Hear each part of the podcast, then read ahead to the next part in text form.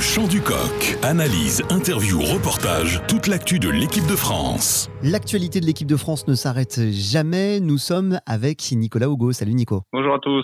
Et Nico, on voulait revenir aujourd'hui sur une, une visio qui va avoir lieu. Fabien Galtier va se projeter vers la suite euh, en corrélation et en association avec la fédération, bien sûr, parce que l'actualité euh, de l'équipe de France s'arrête peut-être pour le mondial, mais la vie de l'équipe de France, elle, va continuer et Fabien Galtier va nous en parler dans pas très longtemps et en parler avec la fédération. Oui, tout à fait. Ce vendredi, euh, après quelques jours pour avoir digéré l'échec en quart de finale de la Coupe du Monde, Fabien Galtier a rendez-vous en visioconférence avec Jean-Marc Hermé, le vice-président de la fédération en charge du haut niveau notamment et de l'arbitrage pour évoquer ben, déjà cette aventure en Coupe du Monde et euh, les conséquences euh, de ce parcours de l'équipe de France et puis lui préparer déjà la suite parce que le tournoi destination va arriver très vite et l'équipe de France euh, avec plusieurs changements au sein de son staff doit se réorganiser, soit organisée pour les prochaines semaines et les prochains mois pour débuter le tournoi destination au mois de février et même avec un rassemblement qui devrait avoir lieu dès le mois de janvier. L'actualité ne s'arrête jamais. Je vais te demander ton sentiment, même si on n'a pas la teneur de cette conversation. Est-ce que tu penses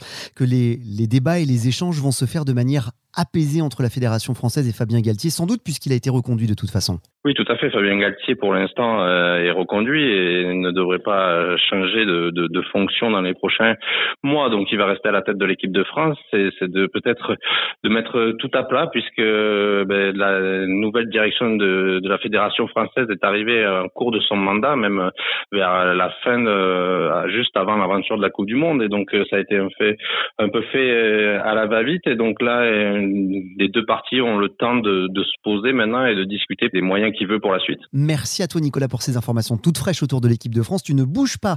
On te retrouve un peu plus tard dans le champ du coq pour nous parler cette fois de l'une de tes spécialités, à savoir la Nouvelle-Zélande.